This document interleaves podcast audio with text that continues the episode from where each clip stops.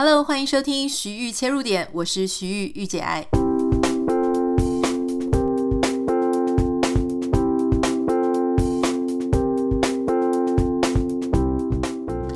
欢迎收听今天的节目。今天是礼拜五，我要跟大家分享一些值得一看的。这可能是电视剧啊、电影啊等等的。今天我们要跟大家讨论是一部争议性非常高，在 Netflix 上面被归类为犯罪纪录片的哦。这一部叫做《以神之名》啊冒号信仰的背叛。老实说，这一部片呢，它不是最近刚刚上映啊，当然它也不不久啊，就是前期。可是老实说，我是没有办法。一下子就把所有的集数看完啊！这是一部纪录片，那它里面讲了韩国四大被誉为邪教的这个四个宗教教派哈。第一个是 JMS，就是所谓的社理教，或是啊基督教福音宣教会等等的。第二个是五大洋，第三个是婴儿花园，第四个是万民中央教会。老实说，今天我要谈这个主题了，其实我深呼吸了好几口气哦。要谈到宗教这个主题是非常非常困难，而且也很容易会引起争议，或引起很多人的觉得说啊你在乱讲啊，或者说你不了解啊等等的。所以今天在节目开始之前，我要先做一件事情，就是我要先坦诚，好，先承认很可能有一些事情是我不知道，我不知道的。换句话说，就是说我保持一个开放的态度，哈，就是说我今天提出来的。呃，想法跟我提出来的问题有可能是错的，有可能不是如此，有可能它不完全正确，或是有可能它充满了、包裹了我个人的观点、跟我个人的偏见、跟我个人的信仰。所以在你听这期节目的时候，我希望你可以就当做是我个人的观点来听，而不是说我讲了什么，然后就好像哦，你就一定要把别的什么样的状态啊去贴标签，或者跟着我一起怀疑。我觉得这个。不是我这一集节目所想要做出来的一个效果或者怎么样哈，所以我必须第一个事情就是要先坦白，我对这件事情所知有限，我做了一些研究，我有一些想法，可是我不能保证它是百分之百正确的。好，今天这个纪录片呢，它之所以非常的有争议哈，当然就是大家可以去看，在里面呢，这四个教派的教主呢，基本上或多或少都做了非常争议的事情。当然，我要讲的事情是，几乎这所有的教派现在都还是有人相信他，包含不只是在韩国，也可能在台湾，还是仍然有非常多的信众。那这些信众跟其他人不是他们的信众，看了 Netflix 这些介绍的，他们仍然有一些人是非常相信他们的信仰，他们觉得他们是被诬陷的，他们没有做这个事情。所以我觉得在这里，因为我们也不是什么执法单位 或是检调单位，我们所认知的这些教派也是从 Netflix 来的嘛，哈，所以这一点是必须要先厘清的。那今天我们其实也不是要讲说这几个教派它到底是不是邪教，我们不是要一锤定生死，因为这个轮不到我们。说真的。那今天要谈的就是说，从这些纪录片，哈，就是其实不是唯一的在讨论说这些宗教怪怪的，某一些宗教它非常的激进，某些宗教它所作所为好像很难被一般人所接受。很容易的一件事情就是你去把跟你信仰不一样的一个宗教就贴上说它是邪教。或者说他不符合教义，他不符合正宗或主流，这个事情很容易，因为反正非我族类，我全部都不相信他，我全部都给他打一个不好的评价。可是事实上，这件事情不会因为我们给他一个这样子不好的标签，或是我们不相信他，他就消失在这个社会里。有些人他就是这样深信不疑，有些人他就是没有办法在遇到他内心脆弱的时候，他很可能就会。呃，走进一个老实说，他自己也无法判断是非，或是他也无法判断从何而来的一个信仰里面。而宗教它是其中一个，我觉得最难讨论的。老实说啦，你说政治它是不是一种信仰？它也是一种信仰。宗教是一种信仰，对明星的执念啊、迷恋，它是不是一种信仰？我们对某一些人仍然会有一种类似信仰跟崇拜的感觉。可是宗教它这件事情非常的困难，在于它很难被验证。很多人当然会跟你说，在宗教里面，他说啊，我是看到了神迹，我亲眼见证了，或是说，不管哪一个教派，其实他都有多多少少这些神迹意识。可是，当你要去证伪的时候，这件事情就非常的困难。你可以看到有些人好像有一些能力，好像有一些啊、就是神迹的能力，做神迹的能力。可是，当他说他是谁的时候，你很难去证明他不是。比方说呢，像。就这个报道上面讲说，韩国就有七十位宗教领袖宣称他们是弥赛亚，就是宣称他们自己是上帝或上帝的化身。这七十位为什么全部都有信众？因为他很难被验证出他不是。你要如何去证明一个人他不是上帝呢？如果他跟你说他就是。你就很难推翻他所有的事情，所有做出来一件事情，他都有理由啊，因为你不够智慧啊，所以你就看不到啊，或者你不够有恩典，所以你就看不到。很多那种模棱两可的用法跟语言，它都很可能会充斥在这些哦这些事情上面。所以今天我想要谈的事情是，我们怎么样去让自己比较没有那么容易。就陷入到这个其中，我觉得能够稍微再保持一些比较合理的怀疑跟合理的思考。当然，我觉得是有时候宗教很多人就会跟你讲说，宗教它是你相信你就会看到，你要先相信你就会看到。你如果没有相信它，你不你没有那个 belief，你没有那个 trust，你就看不到。当然，这个这句话听起来很合理，可是这句话听起来也不太合理。就说我都不知道你是不是真的，我怎么相信你啊？对不对？所以，我我觉得有一些事情是，当然现在有很多哈，就是心理学家啊、精神学家，他们会跟你分析说，哪一些人啊，当他呃在内心当中很脆弱的时候，他特别容易会去依赖一个。呃，宗教，那哪一些人他又是特别容易变成教主？今天在这一期节目当中，也要跟大家一起分享。事实上，我觉得很有趣啊，因为我们有一些韩国朋友，当时呢，如果你跟韩国朋友说你有宗教信仰的时候，他们有时候那个雷达就会突然打开。我记得我有一个韩国朋友哈，他那时候知道说我们家是啊、呃，其实我们自己是基督徒，那我就说对他们基督徒，那我们的所谓的基督徒跟他们。雷达打开，韩国人感觉到的基督徒其实是不太一样。我后来有发现，因为他们有些人非常的怕别人说他是基督徒，为什么？因为韩国他在呃这个国家里面有非常非常的多的教派，他会以基督徒之名，可是事实上他在里面所做的事情其实不符合，也不是照着主流的基督徒的一些方式啊，或者是做法在做。他甚至有很多的教主哈，他原本只是在讲道，可是后来他会慢慢的、慢慢的，哦，他发现哇，我真的是超厉害的，我有这么多的信徒，大家都崇拜我，崇拜的要死哦。所以后来本来是在崇拜神、崇拜上帝或崇拜一个某一个很至高无上的力量，结果突然之间呢，他们就觉得他们是老大。所以他就开始告诉你说他是神，好，他是厉害如神，或是他就是神。在这样子的一个慢慢的转移，他发现说，哎呀，与其给别人赚啊，这个 credit 给别人赚，给这个神赚，不如就让我自己来，我作为高高在上。所以很多韩国的这些，也不能只说韩国啦，有太多，全世界有太多的这类信仰。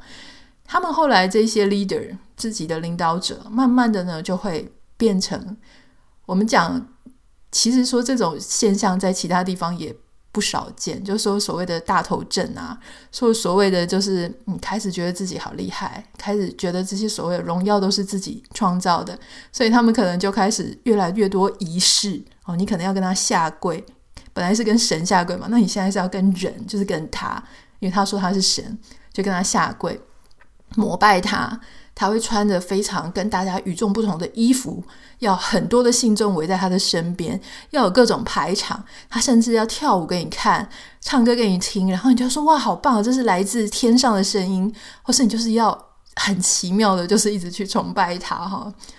或是说他会讲很多，就是啊，把所有的一切功劳都归在他自己身上，什么因为他的祝福，因为他的祷告，所以世界上的什么。这边的天灾人祸啊，就是他停止的，就是他呃，就是制止的，或者就是因为他，所以这些事情就没有发生。可老实说啦，我觉得统计学是一个人人都应该要必备的事情。就说有时候我在听到人家说：“哦，这个什么天灾人祸，就是因为我，所以才可以停止的。”我都会很怀疑，因为老实说，世界上，呃，以基督徒来讲好了，遍布世界各地。如果你说你的祷告解决了这件事情，那你怎么确认是归因于你？因为可能很多很多人都在为同样一件事情祷告，你怎么能够确认这件事情是你做出来的贡献？很可能是集众人之力，大家哦。如果说这这件事情是真的啦，就是你很难去证伪说祷告跟天灾人祸的停止是有没有关系？可是光是在讲说是不是这一个人的功劳，这件事情就很很难去讲他的数据跟他的逻辑嘛。所以有可能，好，假设就退一万步来讲，假设真的这件事情它是可以停止天灾人祸，我认为如果有一个人跟你讲说那个就是他自己的功劳。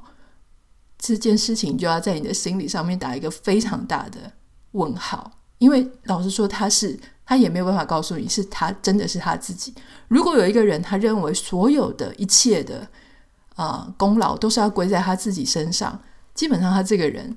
他就会有一点点，你可以合理的怀疑他其实是有一点自恋型，或是他是有一点点嗯、呃、所有的功劳都习习惯归在自己身上的这种人哈。我觉得他跟嗯。呃把功劳归在不管是神是上帝，或者另外一个啊、神奇的力量，我觉得那样子的逻辑是不一样的。之前我曾经跟一位精神科医生朋友稍微聊到一个话题，但是因为这个事情有点难被讨论，所以当时并没有一个结论。那今天在节目当中稍微跟大家分享一下，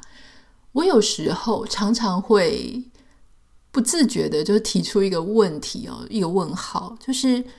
不管是任何的宗教信仰也好，哈，就说任何的呃教派，他的教主，因为大部分的教派跟教主呢，他们都会宣称他们自己有神奇的力量，他们可以看到一般人看不到的事情，或者说，如果你信仰了那个教派之后，你就跟其他的凡人是不一样了，你会有独到的能力，你可能是会有不死之身啊，或者说你可能啊、反正就跟大家就寻常的人是生物是不一样的。那老实说，我也没有办法说确定他们到底是不是真的看到什么，或是听到什么。但我合理的怀疑，也许一百个或是一万个里面，不是所有的人都真正经历了这些事情。有些人他可能是讲假的，就他没有看到，也没有听到，这可能会占了一部分。但另外一部分呢，是他真的看到了，也他也真的听到了。他告诉你讲的事情，是他确实真正经历的。可是，也许他是有不太啊、他精神上面也许不是所谓的在正常值上面。也就是说，也许讲讲白话一点，就是也许他是有幻觉，也许他是有妄想或是幻听，这也是有可能的，对吧？那好吧，真正有一些人，也许真的就听到了一些所谓的神谕啊，哈，或是一些他有一些呃所谓的恩赐，或是所谓的能力。那这些人他所讲的话里面，是不是百分之百反映了他真正经历的东西？他会不会因为说希望他能够在某一个团体里面获得更高的地位，或是获得更多人的爱戴，或是他就是想要出来跟别人不一样，所以他在他的话语里面做了一些加油添醋的事情，这也是有可能的。所以，当我们在看一群人，然后就是这些所谓的教主们，或者这些所谓的非常有特殊能力的人，他在讲这些事情的时候，你就要先内心可能要有一个数据，一个统计的百分比，就是说里面可能掺杂了有一些人他是假的，有些人他是夸张的，有些人他精神上面可能不是很正常，或者说他有一些精神上的疾病。所以我其实就一直在怀疑一件事情，是说万一。万一我们自己所信仰的，或者说谁所信仰的这些人，在这个团体里面的这个领导者，他本身其实是一个精神上有疾患的人，那该怎么办？我要怎么样知道说他是有人格障碍，或者他是有精神障碍，所以他才会讲出这些东西？而我相信了他讲这些东西，因为你说要先相信，你就会看见嘛。所以很多人。他没有办法证伪的情况下，所以他就会先相信。但如果我相信的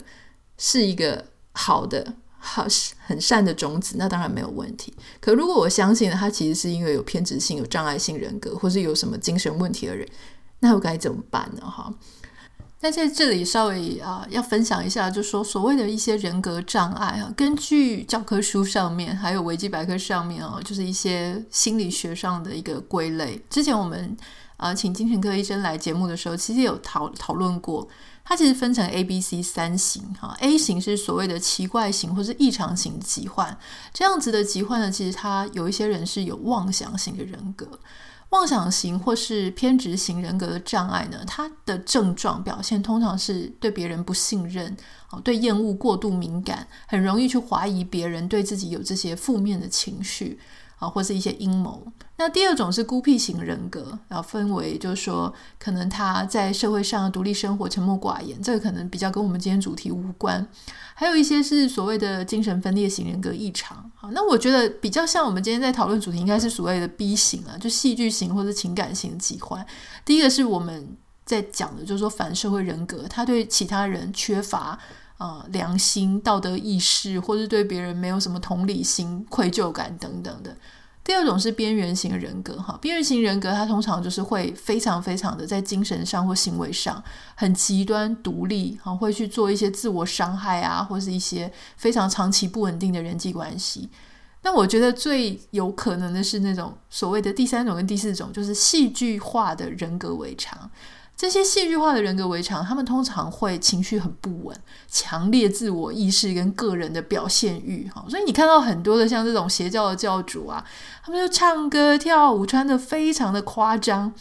但不是说所有这样子的人都是戏剧性戏剧化人格障碍，可是你会有一个强烈的怀疑哦，那他们会很敏感，而且非常的夸张。如果你稍微不顺他的意，或是你。怀疑他，你刺激他的话，哇，那个这个结果就是不堪设想。还有他们会非常追求一些感官上的刺激，喜欢成为所谓的被关注的中心。那还有一种是所谓我们常常在讲，就说自恋型的人格。这些自恋型的人格，他常常会过度夸大他自己自我的重要性。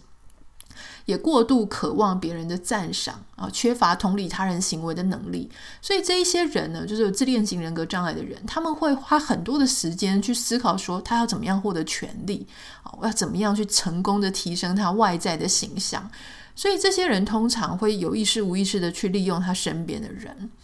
所以你就看哦，就说，哎，所谓的戏剧型人格跟这些自恋型的人格，是不是其实还蛮符合？就我们在看一些不管是纪录片啊，或者说在看一些某些蛮有问题的一些宗教团体，他领袖其实常常会有这种哇，还有万人崇拜，然后大家都要一起。膜拜他，恭维他，然后说啊，你讲的都是对的，你就是我们这个啊、最至高无上、最最全能的什么什么什么什么的，然后大家都要一起呼一些什么口号，所以我觉得这个，我觉得我的怀疑啊、哦，其实是还蛮合理的。那其实也有很多心理学家，他们其实有提到，虽然他们没有办法真的找一些邪教领袖来做这些评量问卷，但他们其实也做出了这些非常跟我很类似的一些怀疑。呃，有一位精神科医生哦，教授就是 Dr. Robert Hare，他就有提到说，其实因为他在做北美的研究，光是在北美，就加拿大跟美国，就有两百万精神病患，三十万在加拿大，所以一百七十万在美国哈。那在这个精神病患呢里面，不是所有的精神病患他都没有办法有自理的行为，有很多的精神病患他其实是还可以正常。在社会上行动，甚至他会有他的粉丝，甚至他有些人非常有个人魅力哈。特别是这一些人，他反映出来的啊、这个人格特质，他很有魅力，口若悬河。他讲出哇，好多人会信仰他，会喜欢他，会崇拜他的这些事情的时候，然后很多人对他深信不疑的时候，可是他事实上，例如说反社会人格，例如说有自恋型人格，例如说他就是。啊，就是会对社会做一些他根本就没有罪恶感或愧疚感的事情的时候，呃，这个 Doctor Robert 教授呢，他就把他标签哈，就是把这样子的人啊归类为说，这个是叫做社会关系上的一种侵略者。换句话说呢，就是你其实很难一眼辨识出来说什么谁是社会上的侵略者。可是这样子的人有一些特质，就是他通常非常有魅力，而且很善于操弄别人。他知道，他一眼就可以看得出来说你对生活当中或对人生当中你的需求跟期待，以及你没有被满足的地方是什么。他很容易就看透你。而且这些人呢，他很会掏空你的钱包，甚至会有一些性的上面的一些剥削哈，让你永远就是期待落空的状态。而且最糟糕的事情是，这些因为有可能有一些是反社会人格，所以他完全是没有同理心，也没有良心的。他在做这些事情，也许他会包装成，因为他知道他要包装成很善良、很温暖，所以他可以得到赢得大家的心，所以他可能会去这样子做。之后呢，然后就开始做一些非常违反常规、社会常规的事情，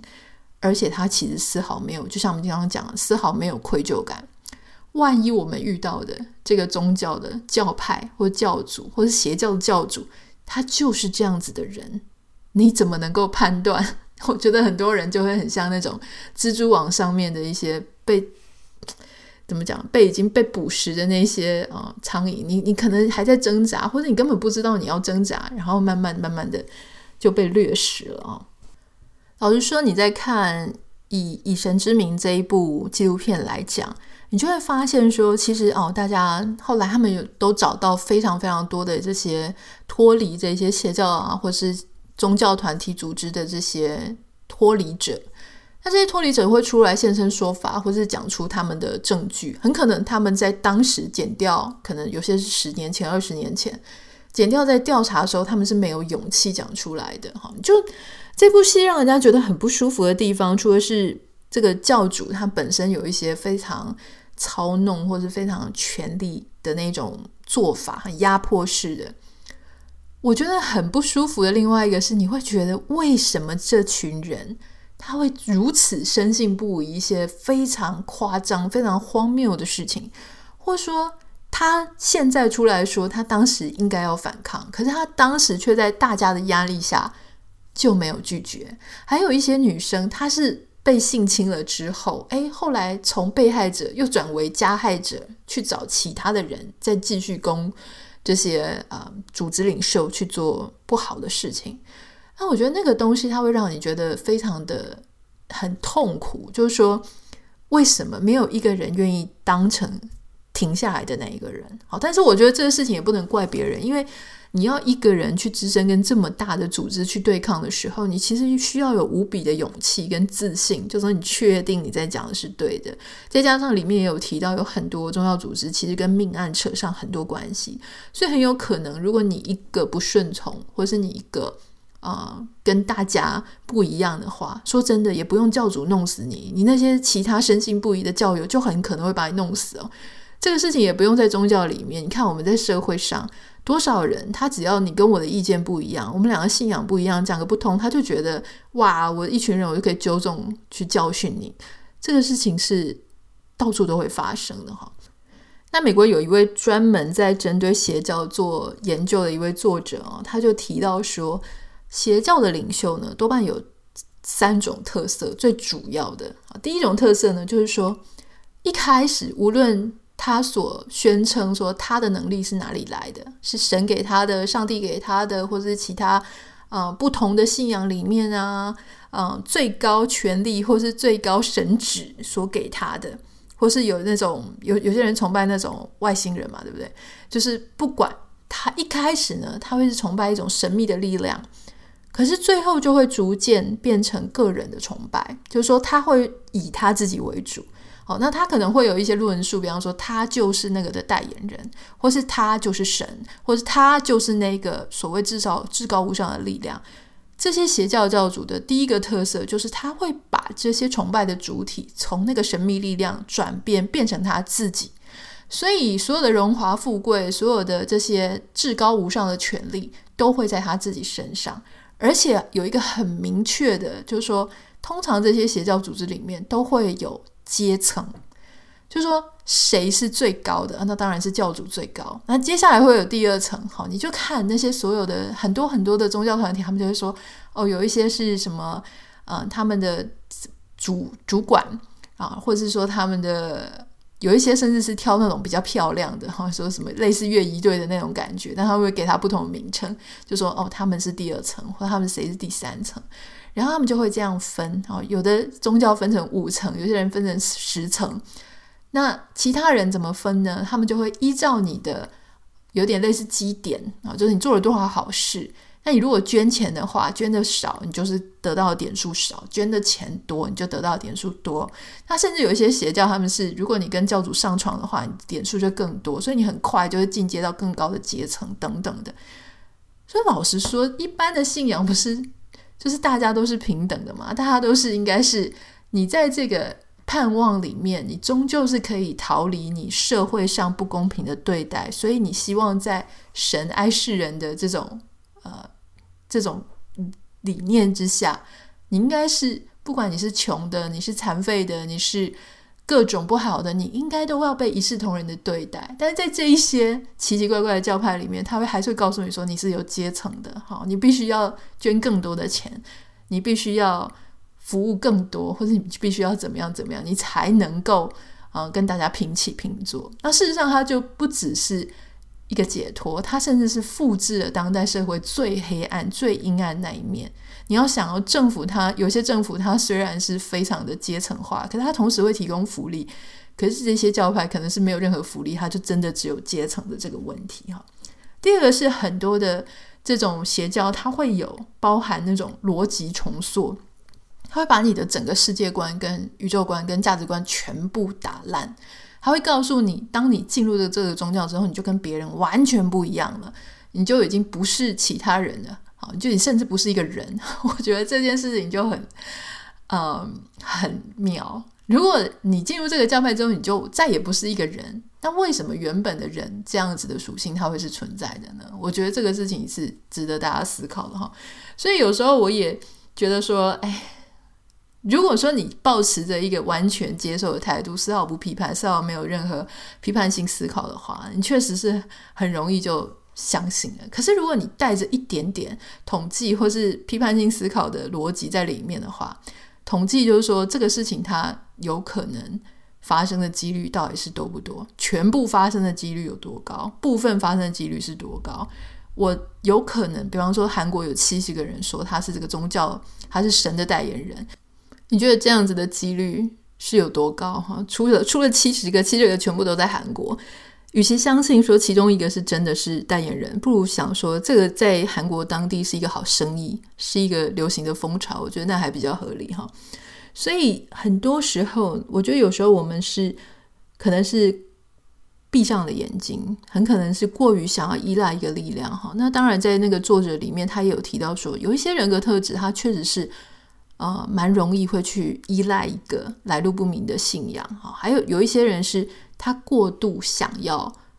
神迹出现，就是他太过太过期盼神迹出现。那有一些人呢，他是从小到大他就非常信仰各种神秘力量，只要越神秘的越不合常理，他就越喜欢。那有一些人呢，他是非常有这种依赖的。好，就是依附性啊，或者是依赖型的人格，他希望能够有一个人来帮他做决定，有一个人来告诉他为什么他的命会这样，为什么他到现在会活成这个样子，他需要有一个人给他解释，有一个人告诉他，那他接下来该怎么做。所以各式各样的人格，就是每个人的状态不一样的时候，你很可能就会落入到所谓的邪教的陷阱里面。好，那今天我想要跟大家谈的就是说。不是说要怎么样去批判断，或是批判说一个教他是不是邪教。我们也不是要定义说是不是 Netflix 里面讲的就真的啊、就是那些他们所宣称的状况。因为大家也知道，影片是会经过剪辑的啊。但是我相信他们在做这些，应该是已经做了非常好的一个搜证了，否则这个告真的是告下去，如果输了，那真的是很很严重。但是我想要跟大家分享的就是说，当我们在看。某一个人，他宣称他有什么神秘的、至高无上的力量的时候，或是某一个人他告诉你说：“啊，你可以相信我，就万事太平，你就得救了。”等等的时候，我们是不是可以抱持一个稍微比较理性一点的态度，多想一下，就说：“诶，这个是发生的几率是多吗？哈，那他是不是一个善良的种子，能够结出一个善良的果子？”我常常都觉得说。是有一个力量，可是没有一个人能够讲得清楚是不是真的就是那个样子。好，我说我们要先相信，然后我们才会看见。可是我们永远都没有办法确定我们所相信那件事情是不是完完全全正确的。我可以说我确信，可是我没办法说我确定啊，因为确信信仰是自己的，但是定呢，这个是要负责任的，就说。我要能够被验证的，但是往往很多时候事情是没有办法在此时此刻或当下是被验证的哈。那当然，在节目结束之前，我我想要讲一个事情，就是，嗯，当然我不能完全的去说有些人他宣称他自己有一些特殊的能力，到底是不是真的哈？因为我们确实身边也是有一些朋友，他们有所谓的，就是在基督徒里面呢，有所谓有一些非常特殊的能力。那这些能力呢？我对于我来讲，我没有觉得它是不是真的这件事情非常重要。但是通常看起来是往非常良善的方式，或对大家都好的方式，那我们就不用特别的去去计较这个东西。但有一些人，当然是一定有一定的比例，这些宣称他们自己有一些能力的人，他们可能不是真的，他们可能是夸大的。换一个角度，又可以怎么样子看这样子的一个状态，或这样子的一些人呢？我认为有些人，即便他是假的哈，但他宣称他有这些能力，只要他没有骗人、骗财、骗色，或者去做一些很恶意的事情，我觉得就是可以用一个比较开放的态度去看看待这些人啊，或是有一些人，他是用神秘学啊、玄学啊讲一些有的没的，然后想要。啊、呃，帮助别人这些事情你可以不认同，但是你不需要对他嗤之以鼻。就是如果我们要换一个角度去看待这样子的人，或者看待这样子的说法，我会说，同时我会看到，就是说有多少人他好期待自己真的有这样大的能力，有神奇的能力，是被选中的人，能够帮助他人。就他可能真的没有那样的能力，他可是他好希望他有，他希望他有到他去幻想，或者他要去加油添醋，说他真的有这样子的能力。那所以，但是他反过来反映的是他的内心有多想，希望是一个被认同的人，是一个被需要的人，是一个他好希望自己真的有能力。可是他可能在其他的地方。没有满足他个人的这种成就欲望，或是他自我实现的欲望，所以他必须要用这些也很难被验证，然后讲的糊弄的一一愣一愣的人，去让别人觉得哇，他很不一样。我觉得这样子的心态呢，一定是存在的。那只是说，如果你身边有些人，他是这样的状态啊、就笑笑的吧。我觉得就笑笑的过去，就我也不用信仰他，但是我大概知道说他是怎么回事，非常非常的。气欲说是能够被肯定，希望能够得到大家的认同，希望得到大家觉得他好棒棒。那当然，这个事情这种执念呢，如果是适当的，那当然是还好；如果是不太适当，就是他好要故意把自己包装成哇什么教主啊，有些非常厉害的功能，所以大家就要来膜拜我，大家要对我有不同的待遇，要让我有更高的这种地位，这个就进入到一个比较病态的层次了哈。这个就是我们今天想要跟大家分享的。如果你有任何想要跟我分享的，或者说我知道有很多的家庭哦，那种父母可能宗教狂热啊，或是信仰一些很难很难被接受的那样子的说法。每一种信仰，它之所以会被人家发现，会被人家知道，就是因为它还是有一票信众。不管你觉得再瞎、再夸张、再无法理解，仍然有支持他的信众存在哈。所以给予这些。信众，虽然我不能理解，但我还是给他一点尊重。就是我们，我们还是嗯开放的去看待这件事情了。那当然，我希望所有的人在听完我们这个节目，或是啊、其他的求助的管道，在帮助下呢，如果你因为一个信仰，然后你感到非常的痛苦，各种精神、财务、性上面都被剥削的话。希望你可以稍微想一想，然后有勇气的走出来。如果你曾经是有这样子类似的经验哈，或者你的家人有类似的遭遇，那欢迎你可以跟我分享到我的 Instagram 账号 Anita 点 Writer N I T A 点 W R I T E R。也祝福大家有一个美好的周末，我们下个礼拜见，拜拜。